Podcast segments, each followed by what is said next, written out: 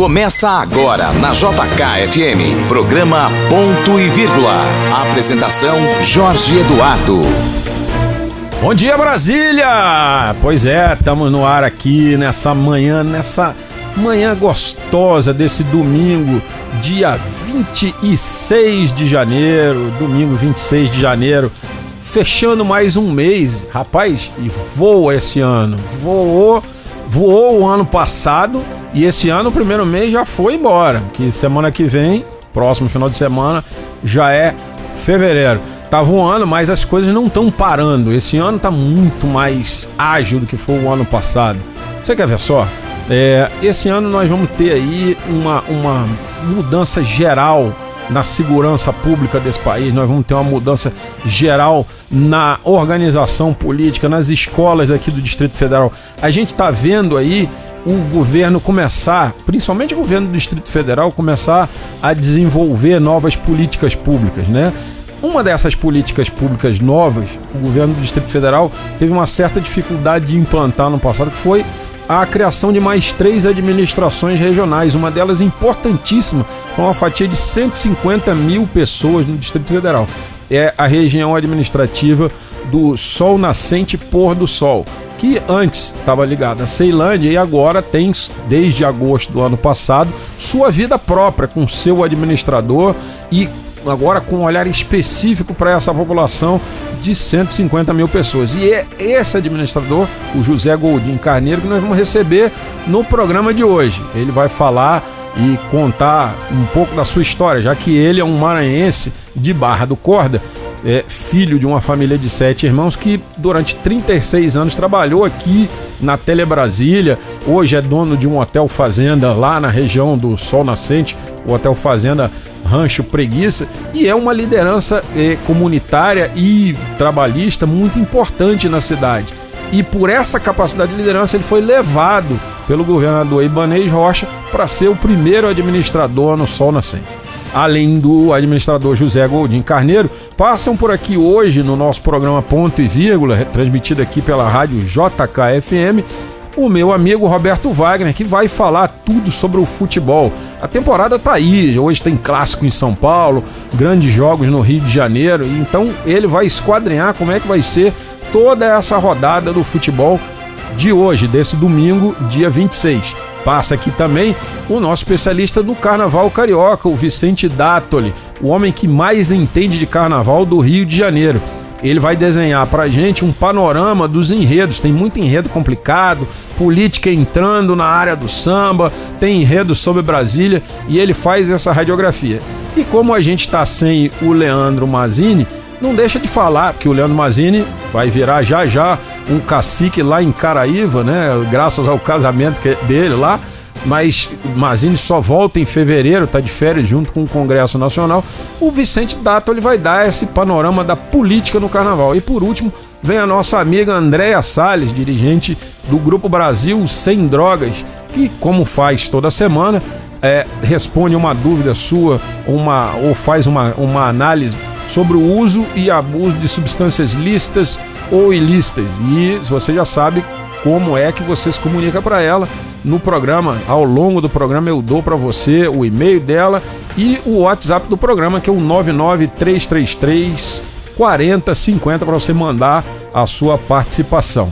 Bom, apresentados todos aqueles que vão fazer parte da nossa, do nosso ponto e vírgula da manhã desse domingo, a gente está pronto para entrar no ar comigo, Jorge Eduardo Antunes. E agora, a partir de agora, você tem tudo o que precisa saber para estar bem informado. Na JK, ponto e vírgula.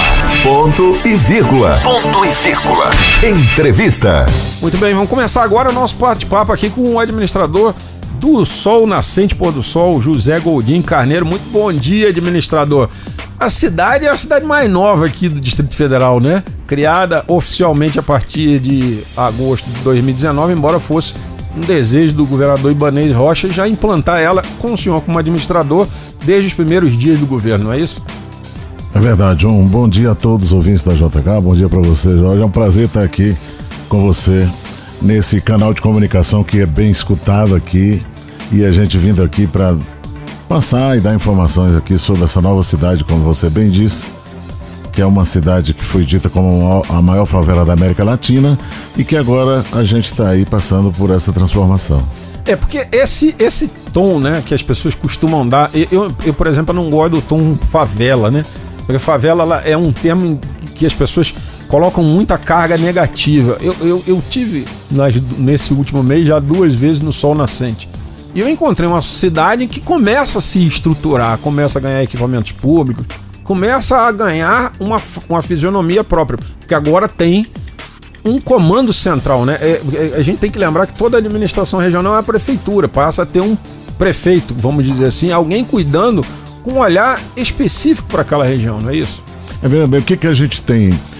É, quando as pessoas dizem favela, parece realmente pejorativo para aquela população.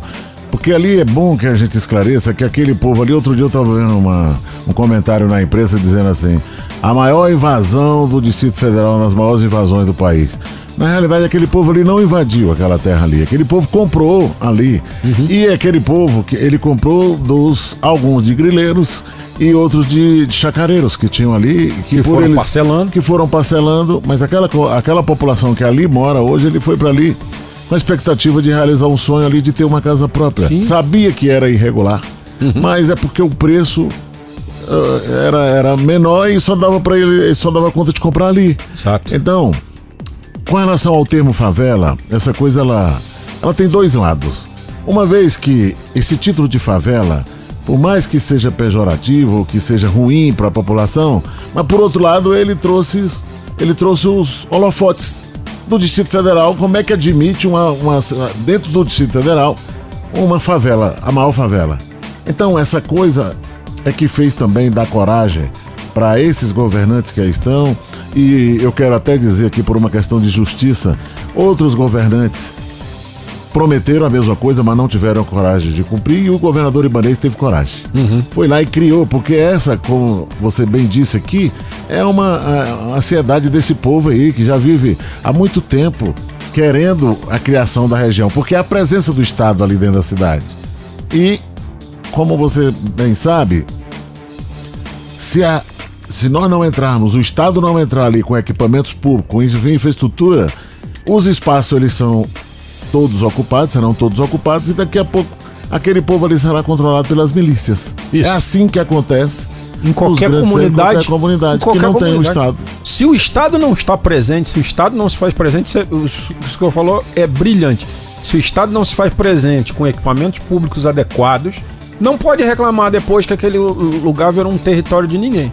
E a gente teve aí alguns governantes, vamos tirar o chapéu, o governador Hollenberg olhou um, um pouco, acho Verdade. que talvez foi o governador que mais olhou antes do, do, Ibanês, do Ibanês, mas agora veio uma autonomia, agora vem uma, uma, uma, uma, uma estruturação, porque antes Sol Nascente, Pôr do Sol eram apenas um apêndice de Ceilândia, né? É verdade. E o que deixa mais triste tudo isso, o que tem acontecido, é porque parece que é programado para que seja daquele jeito. Então, as pessoas ali. Tem, tem pessoas que acham que aquele povo deve ser punido, que ali só tem invasores e tal. Não é nada disso. Aquele povo ali precisa ser tratado. É punido ele já é pela condição que ele vive ali. Então, essa coisa não dá nem pra gente medir aqui que é onde que tem mais bandido. Não dá. Se a gente, será se é lá ou será se é é, então essa coisa. tem algumas avenidas coisa... muito baquinhoadas no, no Brasil aqui... que tem mais bandido. É tal da Avenida Atlântica, Avenida Atlântica no Rio de Janeiro. Vou falar para vocês. Avenida Vieira Soto, no Rio de Janeiro, é. por metro quadrado deve ter mais bandido que no Sol Nascente. Então não é nada disso. A gente não quer ficar analisando, até porque ali, se tiver bandido, eu quero ajudar a cuidar dos filhos deles. Claro. Para que eles não sejam. Não...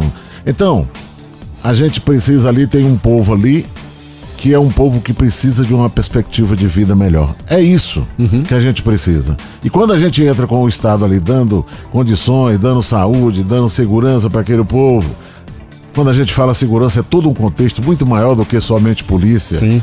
Não é aquele povo ali de, de, de prender, algemar, essa coisa toda. Isso é normal, mas não é isso somente. É, porque precisamos... se for só isso, nunca vai romper essa, essa aura de prender e algemar tem que levar a educação, é. que é para ter alternativa. Sem educação. É, se você não der uma condição de vida, uma perspectiva de vida melhor para essas pessoas, eu não der trabalho, po- oportunidade de emprego, daqui a pouco você pode ter um policial para cada cidadão que não vai, não vai não ter vai jeito. resolver. Então não é isso. A gente precisa ter o pé no chão e de entender o que aquele povo quer. Aquele povo ali precisa de cultura, precisa de esporte, precisa realmente ele ter uma perspectiva de vida melhor. Não dá pra gente entender que nós temos ali uma população que hoje nós temos muitas mães solteiras. Poxa, essas mães solteiras não podem ser condenadas. Claro que não. Porque quando ela é mãe solteira, a dificuldade é maior ainda. Sim. Porque é ela que tem que tocar tudo. Ela que tem que sustentar a casa tudo. Como Ela, como que ela vai fazer para ir trabalhar? Tem mulher que deixa a criança na creche lá para pegar de tarde e ela vem pro plano piloto e fica três dias sem aparecer para pegar essa criança. Então, às vezes ela vem procurar diária, não acha, às vezes não tem dinheiro, ou às vezes usa droga ou se, ou, ou se embriaga, alguma coisa elas fazem. E tem mais uma outra coisa: se nós não tivermos uma, uma condição decente realmente de tratar esse povo aqui, nós vamos estar fazendo de conta. É. Não dá para você é, cuidar. Vamos imaginar aqui que tenhamos uma creche aqui bacana, arrumadinha, que cuida do teu meninozinho, da tua criança até de tardezinha, até a hora de entregar. E se você entrega aquela criança tratada, cuidada, e os pais chegam, usam droga, ou se embriagam, ou brigam dentro de casa, você perde tudo o tratamento que você deu para aquela criança, você Exatamente. perde ali. Exatamente. Então essa brilhante. coisa tem que ser tem que ser acompanhado de perto. A gente tem que tratar da família. É isso. E quando a gente trata da família, é a gente dando a família como responsável. Nós vamos cuidar do teu filho aqui, mas nós te- tu tem, tem um plano de metas pra você, senão nós não temos como. E como é que a gente vai fazer isso? Dando oportunidade. Eu preciso saber daquela mãe ali, Jorge. Nós vamos chegar a um ponto ali que eu vou perguntar pra mãe o que que o teu filho faz de manhã. Não, ele estuda de manhã, de tarde ele faz o quê? Não, ele fica em casa, não. Eu digo, então a culpa é tua. Porque o Estado tá aqui, tem aqui aula de teatro, tem esporte, tem aula de música. O Estado precisa entrar nesse momento. E o Estado estava totalmente ausente. disso. Totalmente ausente, até porque, por incrível que pareça, aquilo ali é uma grande feira. Onde na época das eleições os políticos vão para ali e cada um sai com sua sacola de voto. Então, alguns políticos não têm interesse que aquilo ali tenha Mude essa realidade. Mude aquilo ali, porque ali é muito fácil. Nós temos um problema grave ali, que são muitos dos tais dos líderes comunitários que são fabricados, muitos deles são fabricados, não estou aqui generalizando, mas tem uma parcela significativa que são pessoas que estão ali à venda. E tem uns que dizem assim, eu dou, eu, eu vou trabalhar por tanto, e quem me der mais, eu vou. Então não é isso. Não é Porque liderança Não é isso, né? isso, essas lideranças não estão, estão a serviço de si próprio. E essa coisa nós precisamos mudar. Não dá pra gente admitir que a causa. Nós temos que discutir a causa. E a causa é a política.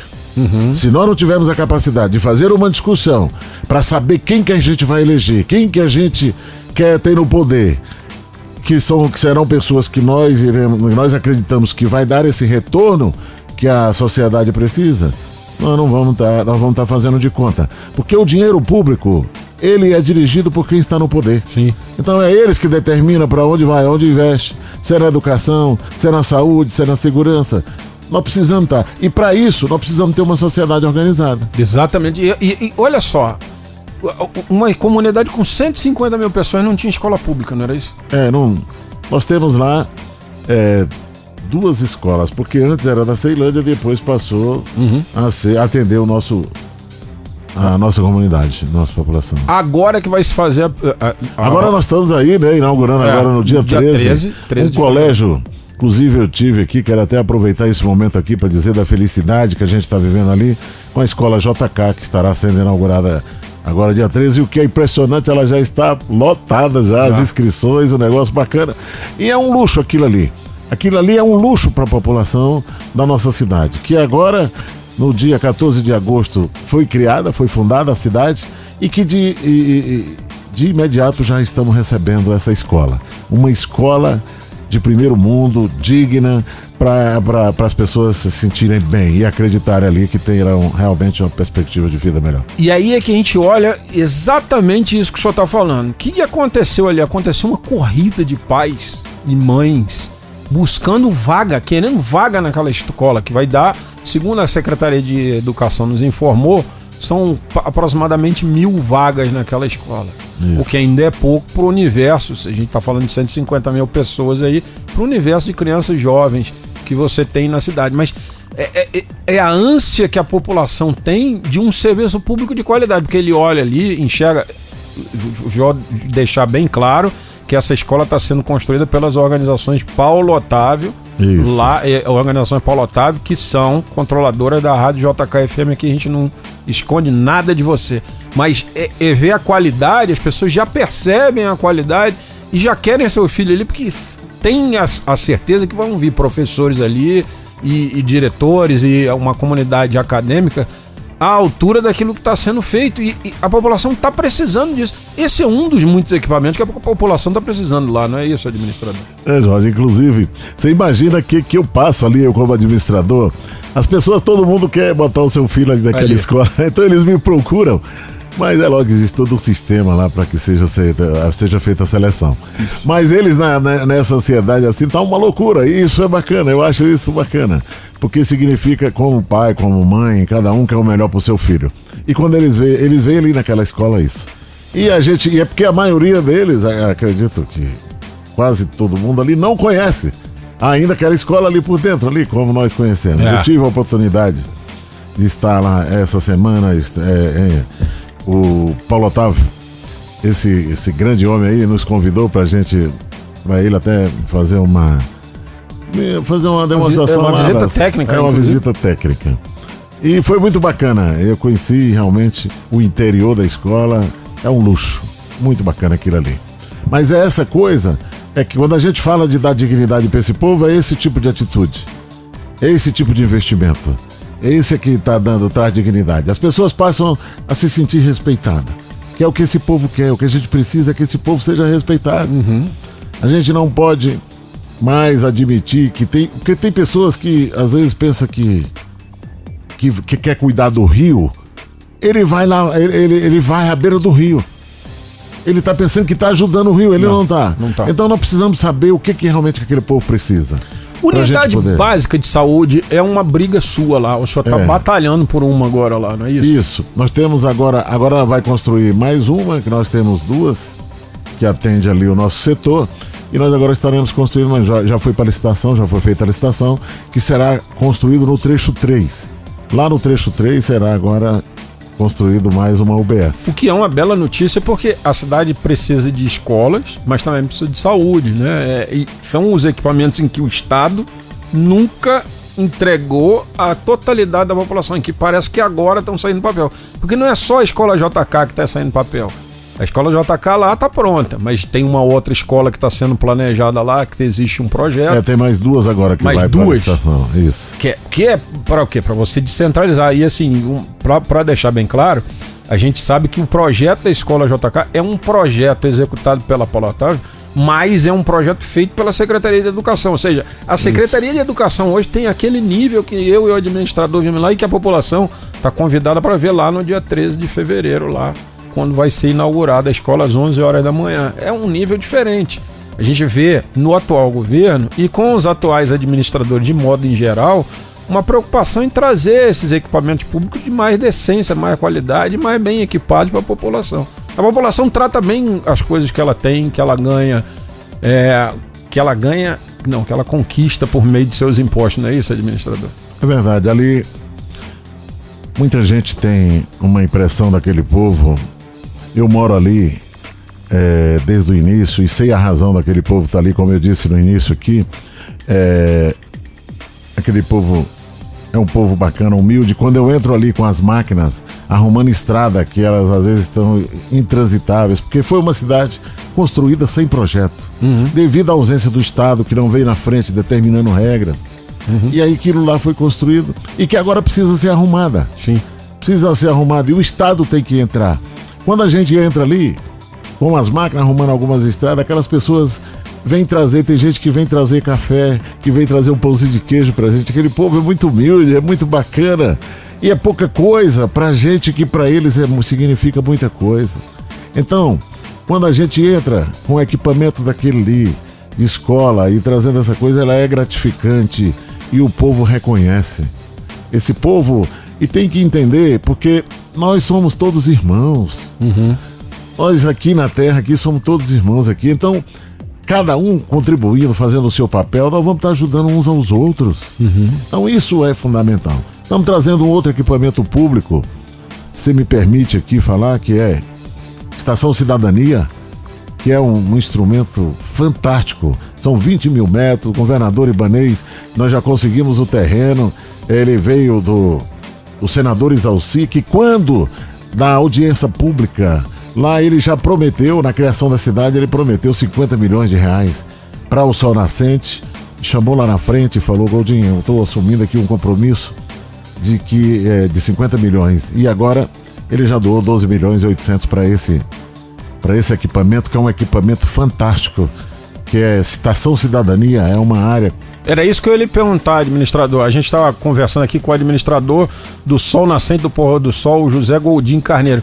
Eu queria pedir exatamente que o senhor detalhasse o que, que vai ser o Estação Cidadania. Estação Cidadania nós temos um hoje no país, só temos um, é em São Paulo. É, poderíamos comparar, comparar como se fosse um shopping, mas um shopping de atividades para a sociedade. Onde nós teremos ali mais voltado para a juventude, onde teremos ali o esporte, o lazer, onde curso profissionalizante, espaço para cuidar de idosos. Nós teremos ali salas para música, para dar aula de música. É uma, é uma coisa, é uma imensidão aquilo ali, pista de atletismo. É fantástico aquilo ali. A gente olhando no vídeo e como funciona lá em São Paulo, que é o que a gente vai ter aqui, é simplesmente uma coisa. Nós teremos ali área para cuidar das pessoas que são deficientes. O jovem adulto que não teve oportunidade de emprego, que é analfabeto, eles irão ser tratados ali dentro. Ali, Alfabetização ali. Isso, alfabetização de adultos ali. E nós teremos ali esse jovem que tem acima de 18 anos e que não e que n- não teve oportunidade de estudar, ele terá e também já será ali trabalhado para que ele saia dali com um emprego. Então é um, é um tratamento o que está sendo dado para aquela população ali. Aquele instrumento ali, ele é simplesmente fantástico.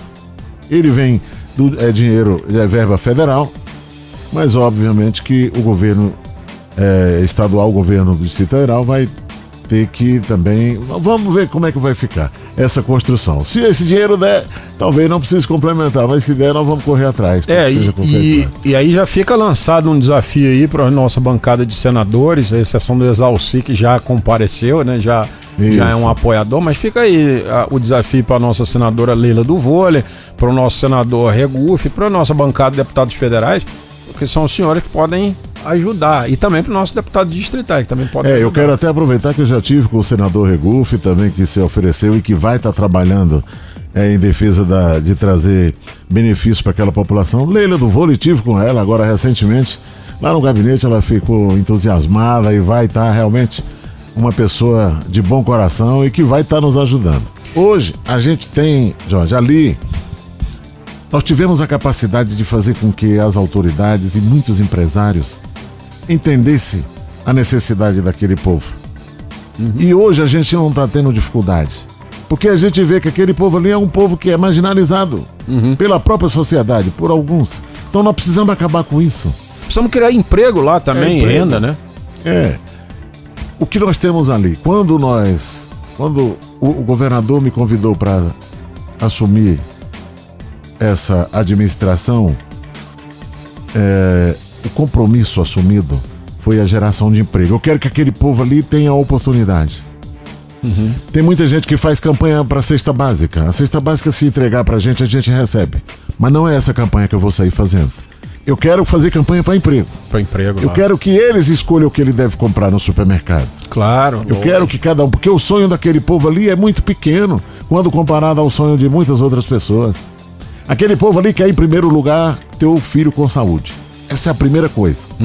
Segundo, ele quer ver um dia o filho chegar e dizer assim: estou com meu primeiro salário, meu primeiro salário, é meu primeiro emprego. Isso é uma coisa muito fantástica pro pai e pra mãe. Depois ele se casar, trazer um netinho, a gente convida ele para almoçar com a gente no final de semana. Ó, que coisa É linda. isso. Esse é o sonho básico É do- o sonho básico daquele povo nosso ali. Ali o povo não sonha ir para Cancún, não é para, não é isso, para Disney. Não, se um dia tiver oportunidade, ok. Tudo bem, mas não é antes tem outras Não etapas, é né? esse, nós temos outras etapas e aquele povo ali é consciente do que ele quer. Nós queremos isso. Ou seja, queremos ser tratado com respeito. É isso. E não é difícil, né, administrador? Não é. É não só é, lançar o olhar para a cidade, só lançar o olhar e dizer assim: se a gente fizer algo por essa comunidade, essa comunidade se desenvolve. Eu acho que é essa, essa olhada. Nós temos, nós temos um problema que não foi criado por aquele povo, mas sim veio de fora, que aquele povo aprendeu a terceirizar responsabilidades. Eles botam a culpa nos outros, mas aquele povo ali também tem a sua parcela de culpa. Porque quando eu digo aqui, não, nós precisamos cuidar, precisamos tratar, mas quando a gente diz tratar, precisa também conscientizar aquele povo. Isso passa pelo tratamento. Aquele povo ali precisa ser tratado, é dizer para ele que ele é uma peça importante. Não podemos só aqui dizer, não, a culpa é dos políticos. Se você reunir lá agora, lá 50 pessoas e perguntar qual é a culpa que aqui não tem energia, por que, que aqui não tem água potável, porque eles vão dizer que a culpa é dos políticos. Pronto, para eles ali tem outros que brigam, usam essas redes sociais, esculhamba tudo. Não é isso. Não é isso. O cidadão ele tem a sua culpa no voto, né? É no voto, é isso. Então nós temos que ter consciência do que, que nós queremos. Isso é fundamental. Então nós precisamos dessa população consciente para ela dizer o que ela quer. E depois eu nem vou dizer em quem ela deve votar, ela mesmo tem que. Tem, a partir do momento que ela tem consciência, ela mesmo vai escolher. É um desenvolvimento natural. Esses esse. cabos eleitorais, essas lideranças que vivem desse serviço, o prazo de validade deles está vencendo. Se nós tivermos a capacidade de evoluir com a, a conscientização dessa população. É muito bom a gente escutar alguém que tem uma visão política parecida com a que o povo brasileiro tem. O senhor tá de parabéns, administrador José Gondi Carneiro. Porque é isso que a gente se ressente na maior parte das comunidades carentes do Brasil. E não é só nas comunidades carentes, não. Vamos lá aí. A gente se ressente isso na maior parte das cidades brasileiras. Às vezes algumas É cidades verdade, bem é estruturadas. verdade. Falta esse olhar de que você precisa levar a dignidade ao povo. Dignidade é saúde, educação, segurança, equipamento público, rua asfaltada. É, é isso, é levar essa dignidade e deixar com que a população decida sozinha. É, nós temos. é, eu às vezes fico adiantando muita coisa, não sei se. é, eu posso sair falando à vontade O aqui. jornalismo gosta que adiante coisa. É que nós temos um outro. O governador tem sido muito sensível a essas questões ali. Nós temos ali uma cidade que são três trechos, mais o pôr do sol que passa a ser um outro trecho. Para você de ir de um trecho para o outro, você tem que sair fora da cidade. Isso dificulta. Se você tem um equipamento público num trecho, quem é do outro trecho não tem acesso. Tem muita dificuldade para ir. Então eu pedi pro governador, governador, vamos fazer uma avenida aqui que interliga esses trechos aqui. E o governador aceitou. Eu fiquei até surpreso porque foi muito rápido. E ele aceitou esse pedido. Conversei com o Fernando Leite, que é o secretário da cidade, e ele falou, ele me saiu, almoçou com o governador e me deu a notícia, Goldinho, vamos fazer a avenida. Aquilo lá foi uma notícia muito bacana, que é uma avenida que pega da BR-070 até a Elmo Cerejo. Olha. São uma uma avenida de quase 8 quilômetros, uma avenida larga. E quando você falou da questão do emprego, nós iremos pegar essa avenida e ao longo dessa avenida iremos botar ali, instalar ali equipamentos públicos e também o empresariado ali se instalar. Sim, atrair esse empresariado. Atrair esse empresariado para essa avenida, dando uma condição de vida própria para aquela cidade. Isso ali é uma. A gente precisa. E aí facilita para a instalação de equipamentos públicos e para também a acessibilidade das pessoas. É, é, é- é fundamental. E é fundamental, assim, trazer junto com a Avenida Asfalto, porque nem todo o Sol Nascente e, o Pôr do Sol ainda estão asfaltados, ainda tem área a asfaltar ali, né? Isso. É, nós temos uma. Foi feito um contrato no ano de 2014, ainda no, no governo Agnello, com um consórcio que é composto de. Era composto na época, me parece que oito empresas. Eu sei que agora no final estavam quatro empresas. E devido a uma série de problemas, uma série de acontecimentos de lá para cá, chegou agora e elas não deram conta de cumprir o prazo para entrega. E a empresa, o consórcio pediu prazo de prorrogação, pediu prorrogação para a entrega da, da- E aí Para ser dado esse prazo, as empresas que fazem parte precisam estar regularizadas. E foi constatada uma empresa que não é, é TEC, a empresa não estava regularizada, e aí não, a lei não permite, e foi dado um prazo para a empresa regularizar, ou eles regularizariam a empresa, ou tirariam a empresa. Do consórcio. Aí ficou tirando a empresa e as outras empresas foram avaliadas que ficaram e não davam conta. Pela, foram avaliadas pela nova CAP e as três que ficaram não davam conta de, Terminar é, o de serviço. terminar o contrato, o serviço, que é as obras de infraestrutura ali daquela cidade. E aí, agora vai ser feita a nova licitação para trazer uma outra empresa para poder dar sequência. É, isso a gente acha que é fu- fundamental, né, administrador? Se não levar o asfalto e a rede de esgoto junto, não É, leva não. dignidade, não leva. Se não tiver rede pluvial e, e sanitária, não leva, não leva a plena dignidade. E É é, fundamental que isso chegue a essas pessoas. Fundamental, até porque se lá em 2014, isso quando foi feito, tivesse sido feito com a devida atenção, a devido pente fino, como está sendo feito agora, a gente não estava vendo a cidade sofrer esse problema cinco anos depois. Seis anos, né? Vamos dois- já estamos em 2020. Então precisa pôr fim a isso. Agora, É. como é que é administrar uma administração que ainda não tem sede, né? Nós temos uma sede provisória, muito bacana até, toda de madeirite, tudo muito simples, mas a gente está começando. Eu, em 2009, eu vivia nas ruas daquela cidade, fazendo abaixo assinado pedindo a criação da RA. Porque de tanto lutar e o meu poder ser muito pequeno, e a nossa atuação, a atuação de cada um de nós, o raio de abrangência é limitado pelo poder que nós temos. Então, o meu poder sempre foi muito pequeno. E eu queria que tivéssemos ali uma região administrativa para dar um poder, para a gente ter um poder maior ali para estar lutando. Sim, uma autonomia. E é mano. isso. Então, hoje, com a criação da região administrativa, nós temos um poder maior. E o governador me convidou para assumir essa, essa pasta e eu quero cumprir com dignidade. Sabendo o que aquele povo quer. Eu sei o que aquele povo quer porque eu faço parte dele. Eu acompanhei tudo. O surgimento, o nome daquela cidade ali fui eu que dei para É aquele mesmo? povo ali. É. Então, nós antes tínhamos até um outro nome, porque quando era criou era só um trecho cercado. Nós botamos o nome ali de Península Central. Porque eu pensei, mas no Lago Sul o povo tem a Península Sul, tem uma Legal. Península Norte, nós aqui da Ceilândia, que na época podemos ter a Península Central, porque era uma área que foi criada com dois riachos, dois- só com um único acesso. Eu digo, então nós somos uma península também. E depois, como ampliou, deixou de ser península, foi aumentando e aí nós demos o nome de Sol Nascente. E que eu era membro dessa diretoria lá quando criamos a associação, porque eu sempre acreditei na sociedade organizada. Sociedade organizada, ela serve não é só para fazer oposição, mas serve também para ajudar a Pra governar. fazer proposição, né? É isso. Então a gente tem ali, hoje, uma população que precisa da ajuda de todos. Ajuda de todos, assim como esse órgão de comunicação aqui está fazendo. Dando oportunidade para a gente vir aqui. Aqui é a contribuição que vocês estão dando aqui, talvez vocês não tenham nem noção do que, que significa isso aqui. Para a gente estar contando essa história, dizendo para a população que escuta, para o ouvinte dessa emissora, para dizendo para ele o que, que é a gente ali, o que, que significa aquele povo ali e como a gente pode ajudar aquilo ali.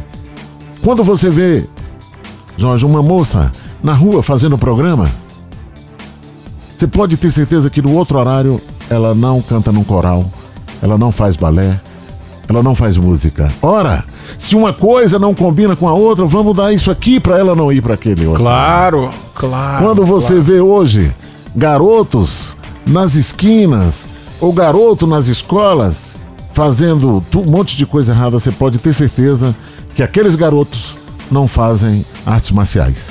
É verdade. Eles não lutam jiu-jitsu.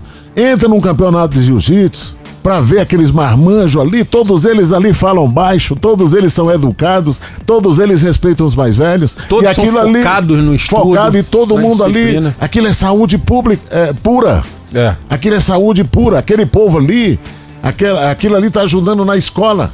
Eu outro dia fui dar uma, uma palestra, fui convidado para dar uma palestra pro pessoal da aula, do- os, pa- os pais dos alunos de capoeira. E eu perguntei pro professor, eu digo, qual é teu pagamento aqui? Aqueles mais ou menos 20 garotos sentados no chão de piso grosso, uma rosca de padaria ali em cima, numa mesinha para eles comerem na hora que terminar, e um refrigerante de marca ruim ali. E o professor, tudo que mandava eles fazer, eles obedeciam. Ficaram ali, sentadinho no chão, de pernas cruzadas. E eu perguntei para ele qual é o teu pagamento aqui com isso aqui. Ele disse: meu pagamento é que todos eles têm que trazer nota azul da escola. Nossa senhora. Cara, Que coisa. que coisa, que coisa. Aquele, aquele professor ali tá ajudando os pais daqueles garotos, tá ajudando nas escolas, tá diminuindo gente nos hospitais e tá diminuindo gente nos presídios. Tá ajudando a sociedade, Ajudando né? Tá fazendo todo. cidadão. Então, se o Estado entrar ali com esse pensamento, com esse tipo de ação, nós vamos mudar aquela sociedade de verdade. Ah, Não tenho dúvida. E é isso que eu quero fazer. Não É isso que eu quero fazer. Eu quero fazer campanha e eu quero passar a responsabilidade para os pais. Só que pra gente passar a responsabilidade para os pais, o Estado tem que cumprir com o seu papel. Senão eu não tenho como exigir. Lógico. Então, essa cobrança que eu tenho feito e que, graças a Deus, a gente tem um governador que acredita e que tem nos atendido ali, eu quero daqui a pouco estar começando a perguntar para os pais e o que que o teu filho faz, que que tá- qual é o horário e aqui a oportunidade. E quero lutar mais. Quando tivermos esses equipamentos públicos, eu quero fazer com que tenhamos uma condição dessas pessoas se locomoverem sem ter que pagar. Se tem um equipamento é, como esse Estação Cidadania, como a Vila Olímpica, e que as pessoas não têm como ir, vamos criar lá uma carteirinha. Eu vou discutir ainda, não estou aqui prometendo nada, mas, Mas já eu tá projetando, dizendo que né? nós vamos fazer alguma coisa para essas pessoas, para facilitar a vida dessas pessoas. Esse investimento, ele é, é, é o investimento mais barato que existe É. para essa população. Esse é o investimento mais barato. Investir no cidadão é, é- é porque é o seguinte: o dinheiro que a gente gasta na escola é tão menos do que o que a gente gasta no presídio, né?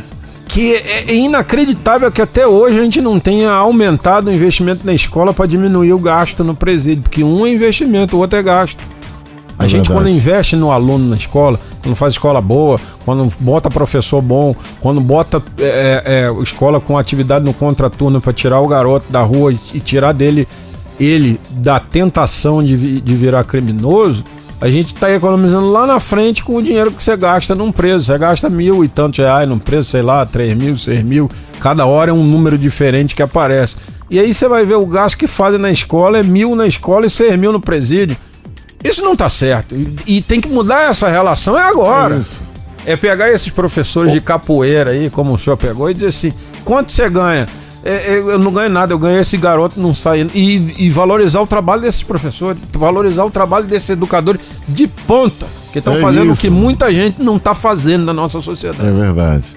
Agora, se aqueles professores, aqueles mestres ali, eles não discutirem a causa, também não vai andar. Não. Nós temos que discutir a causa. Nós temos que discutir a causa. E a causa é quando a gente deixa diminuir. A gente admite que nós temos a nossa parcela de culpa. Nós, como morador, como cidadão, como pai, como mãe, nós temos que admitir que no, as nossas atitudes elas dão esse resultado. É ou nós encaramos isso pra gente mudar, começando da gente, ou ficar só terceirizando a responsabilidade. Não, Não vai dar certo. Administrador José Goldim Carneiro, administrador do Sol Nascente e do Pôr do Sol. O senhor está indicando pra gente que o senhor vai pegar também esses equipamentos públicos que estão surgindo aí, a Escola JK, a o Estação Cidadania, as outras escolas que vão ser construídas, e usar ele no contraturno também, né? Para usar esses espaços sociais para a comunidade.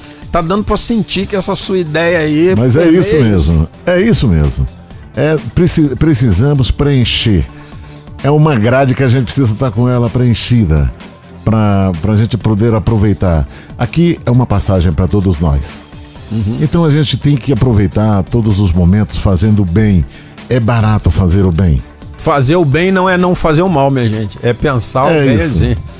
Muito bem, então enquanto o nosso administrador Goldim Carneiro vai tomar uma água aqui para dar uma descansada na voz, nós vamos receber o nosso amigo Vicente Dátoli. Vicente Dátoli, que é um especialista no Carnaval do Rio de Janeiro. JK, programa ponto e vírgula. Esse ano a gente vai ter uma escola do Rio de Janeiro, a Unido de Vila Isabel, falando de Brasília. Mas hoje o Vicente promete dar uma geral nos enredos, não é isso, Vicente? Bom dia! Bom dia, Jorge Eduardo. Bom dia aos ouvintes do Ponto e Vírgula.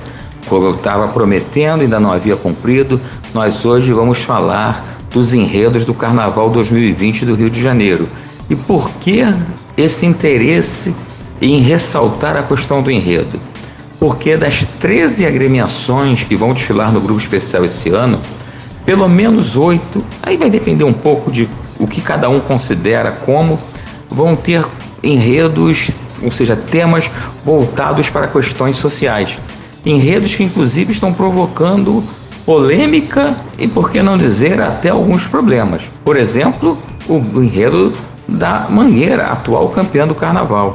A Verde Rosa vem com o tema A Verdade vos fará livre. E o que, que é o enredo A Verdade vos fará livre? A Mangueira vai tratar da volta de Jesus Cristo à Terra. E, segundo o carnavalesco, numa visão totalmente bíblica, mostrando a preocupação de Jesus em estar perto dos mais pobres, dos menos favorecidos. E, claro, fazendo uma ligação com os moradores de favela que sofrem preconceito, enfim. Só que isso está dando uma polêmica danada. Tem um Instituto Cultural de São Paulo que, inclusive, quer proibir o samba da mangueira porque diz que há uma espécie de excessiva crítica, se é que podemos falar assim, religiosidade, transformando Jesus Cristo em transgênero. Tá muito complicado. Mas não pensem que é o único, não, tem mais gente. Acadêmicos do Grande Rio, por exemplo, vem falando da liberdade religiosa. O enredo é Tatalondirá, o canto do caboclo no quilombo de Caxias. Para vocês terem uma ideia, num determinado ponto do samba, a escola de Duque de Caxias fala para que se respeite, ou melhor, que como ela respeita o amém dos outros, ela quer que seja respeitado o seu axé. Ou seja, pedindo a valorização das religiões de matriz africana. A União da Ilha vem falando também de social, aquela coisa nas encruzilhadas da vida, entre becos, ruas e vielas, a sorte está lançada, salve-se quem puder. A Portela, num enredo que aparentemente era sobre índios, também faz sua crítica social. No tema Guajupiá, Terra Sem Males, num determinado ponto o samba fala que as tribos não se rendem a capitão nem a bispo. Os compositores dizem que são ilações aos capitães do mato e aos bispos que trabalhavam na colonização do Brasil. Entenda quem quiser. A São Clemente, numa linha um pouco mais light, mas também crítica, vem com o Conto do Vigário, que vai falar de todos esses pequenos golpes que existem na nossa sociedade.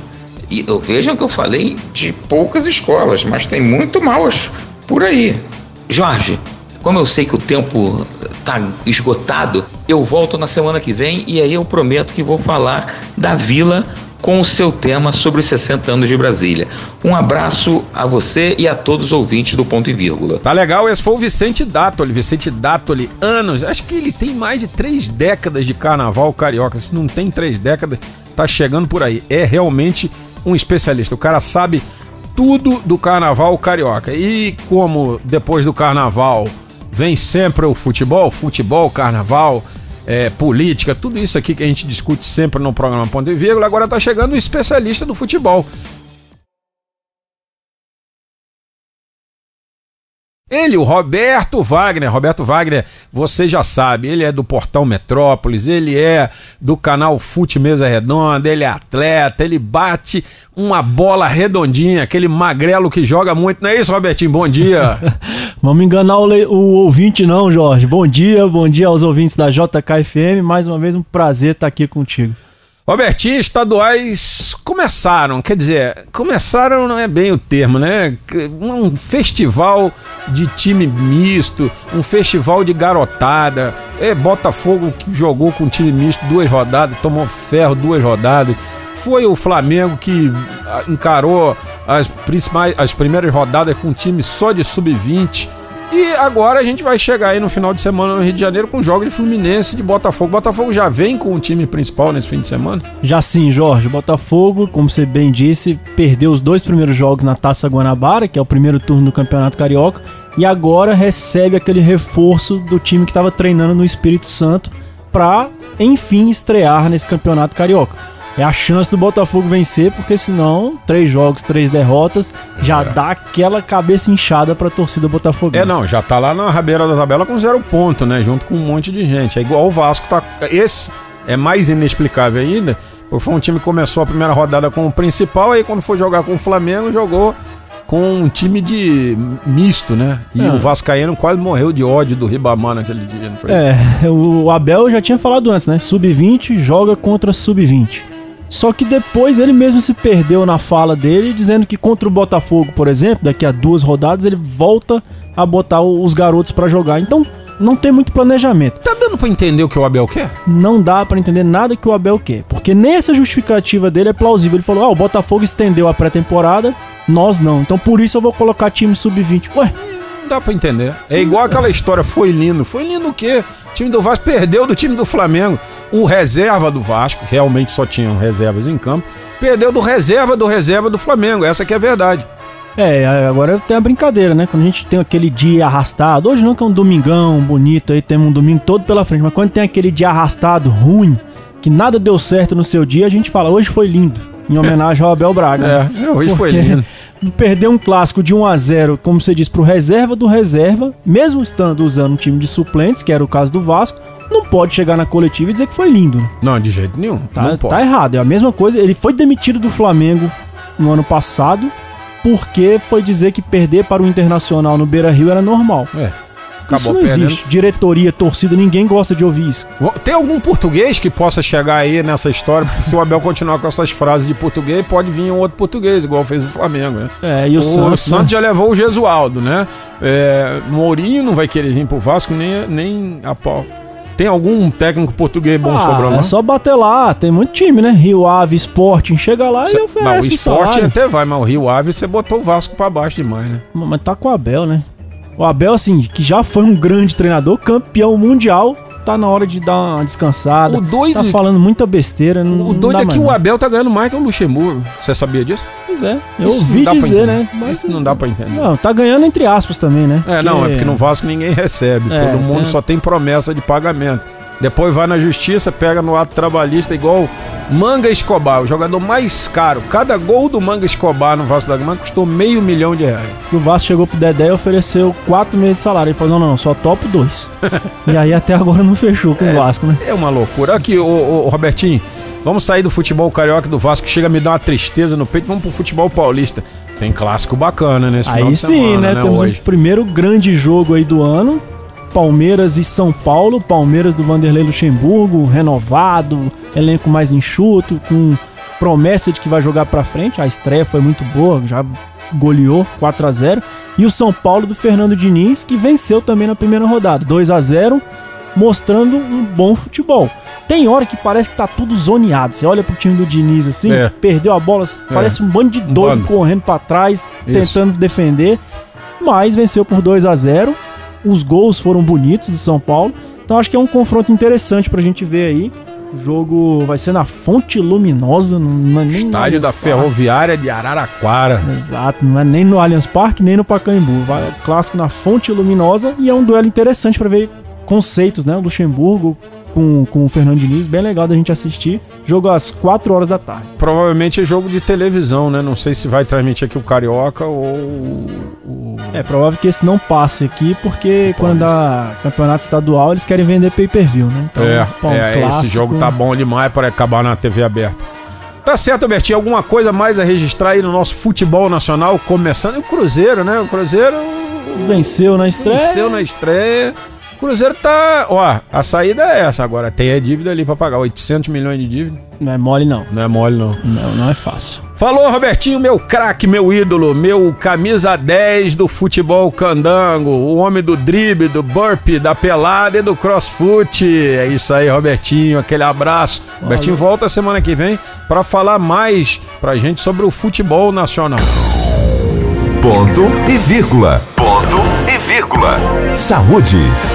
E quem chega agora é a nossa amiga Andréa Salles, ela que é a dirigente do Grupo Brasil Sem Drogas e que toda semana fala para você sobre o uso e abuso de substâncias listas ou ilícitas. Se você tem uma dúvida é, ou algum problema em família, você escreve aqui para ela é, no e-mail sales com dois L's, ponto Andréa, arroba gmail.com ou pelo nosso WhatsApp aqui do nosso programa Ponto e Vírgula, o 61 99333 4050. A carta de hoje vem de uma cidade do entorno aqui do Distrito Federal, é, de uma, duas irmãs que relatam o seguinte quadro, André. Elas têm um irmão usuário de drogas que está desaparecido, que teria sido visto na rodoviária de Goiânia.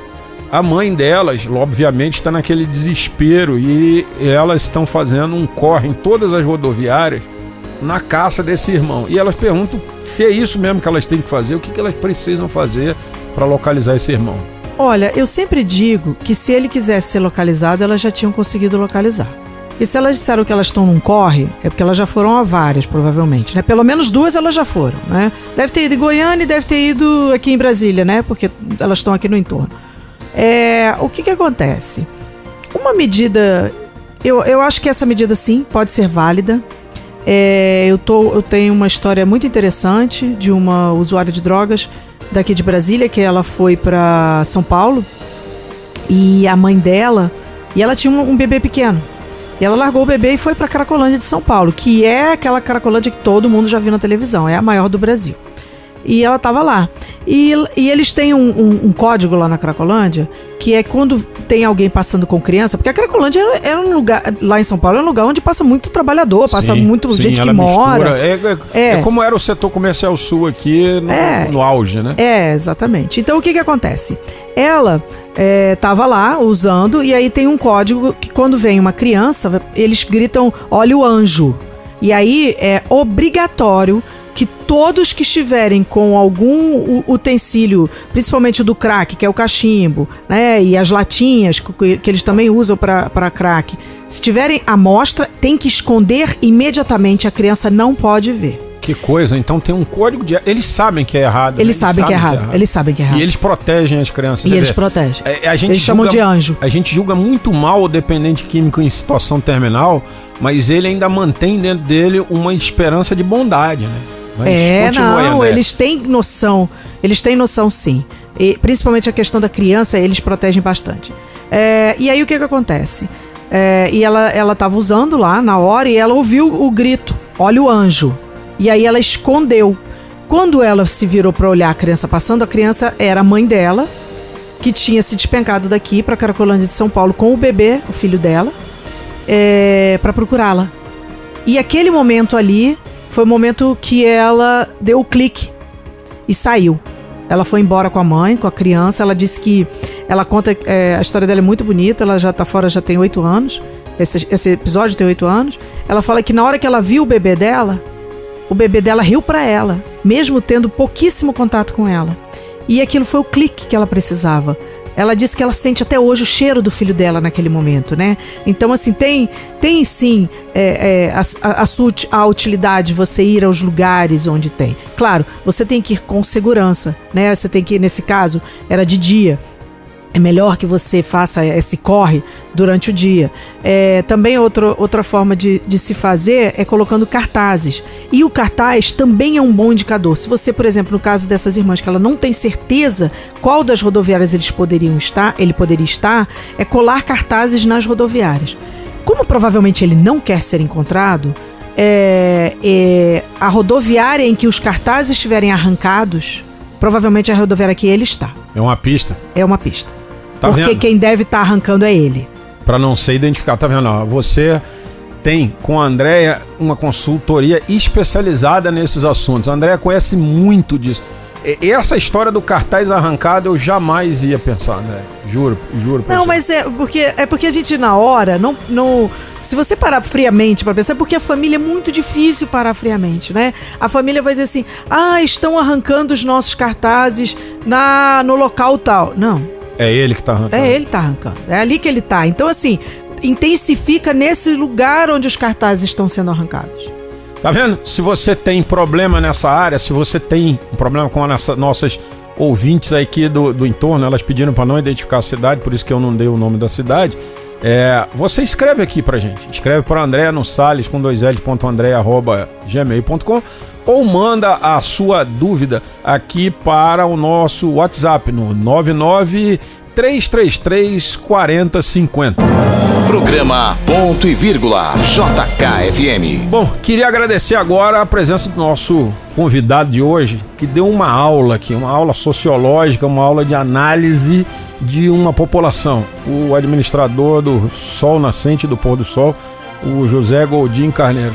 Administrador, a gente vai se encontrar no dia 13 lá na inauguração da escola, mas por enquanto hoje, microfone à sua disposição para suas considerações finais aqui no nosso ponto e vírgula. Isso aí, estamos numa contagem regressiva, a população ansiosa e eu quero aqui mais uma vez agradecer aqui pela oportunidade de estar aqui nesse canal de comunicação aqui passando para a população do Distrito Federal e para o país inteiro é, o que que significa aquela sociedade que ela embora. Ali é um exemplo, mas nós temos muitas outras muito parecidas com aquilo ali, que a maioria é do pessoal que veio do interior do nosso país em busca de uma condição melhor de vida. Mas a gente está sempre buscando é, o respeito, o tratamento digno. Essa é a nossa luta. Muito obrigado a você.